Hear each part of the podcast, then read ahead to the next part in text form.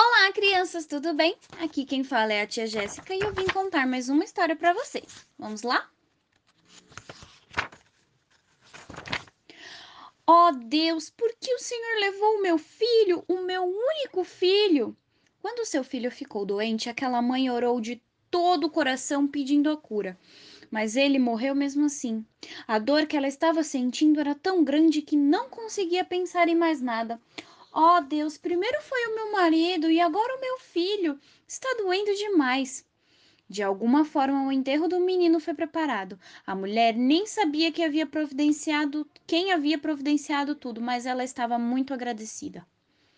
Os amigos estavam ao seu redor ajudando ela, mas ela quase nem percebia. No dia do enterro, ela estava, estava fazendo um calor muito grande e o sol brilhava, mas aquela mãe de coração partido não sentiu o calor do sol na sua pele. O cortejo que acompanhava o caixão saiu da cidade e se aproximava ao cemitério. Encontraram-se com um grupo de homens. Eles estavam esperando a passagem do cortejo para entrar na cidade. A mãe andava devagar ao lado do caixão e seus amigos tentavam consolá-la. De repente, ela ouviu um homem dizer: Não chore!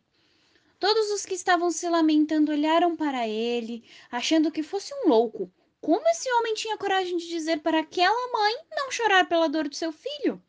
O homem pôs a mão sobre o caixão e o meni e do menino e suavemente disse: Jovem, levante-se.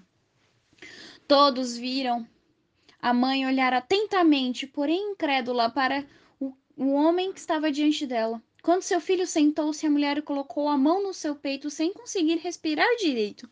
Em seguida, abraçou seu filho querido, seu único filho, cheio de gratidão. Olhou para cima para o rosto de Jesus, o único filho de Deus, e com lágrimas nos seus olhos, começou a louvar e agradecer a Deus por seu grande amor e por ter lhe devolvido a vida de seu filho.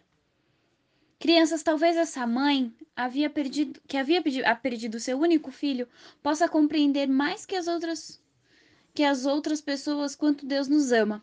Deus enviou seu filho para morrer por nossos pecados a fim de que possamos viver com ele no céu. Que dádiva imensa. Vamos orar? Fechem os olhinhos. Papai do céu, obrigada, Senhor, por mais um dia. Obrigada, Pai, por cada criança que está ouvindo essa história.